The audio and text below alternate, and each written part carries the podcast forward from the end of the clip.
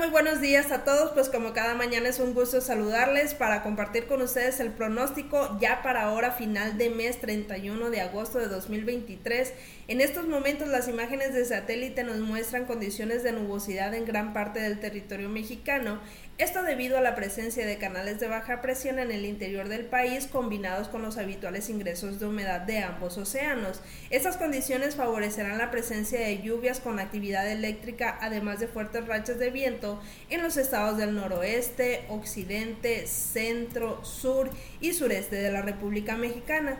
En estos momentos las condiciones actuales en el estado de Jalisco son de eh, nubosidad en gran parte del, del, territorio jalisciense, a excepción de regiones de la costa y la sierra.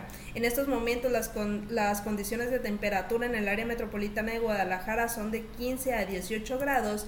Hacia la tarde se esperan máximas entre 27 y 29 grados y a partir del mediodía se esperan algunos episodios de lluvia dispersa en la mayor parte del estado, las cuales irán aumentando hacia finales de la tarde y hacia la noche.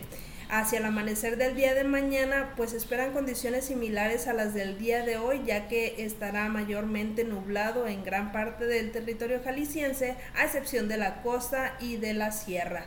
Bueno, esta es toda la información que tenemos para el momento. Que tengan un excelente jueves.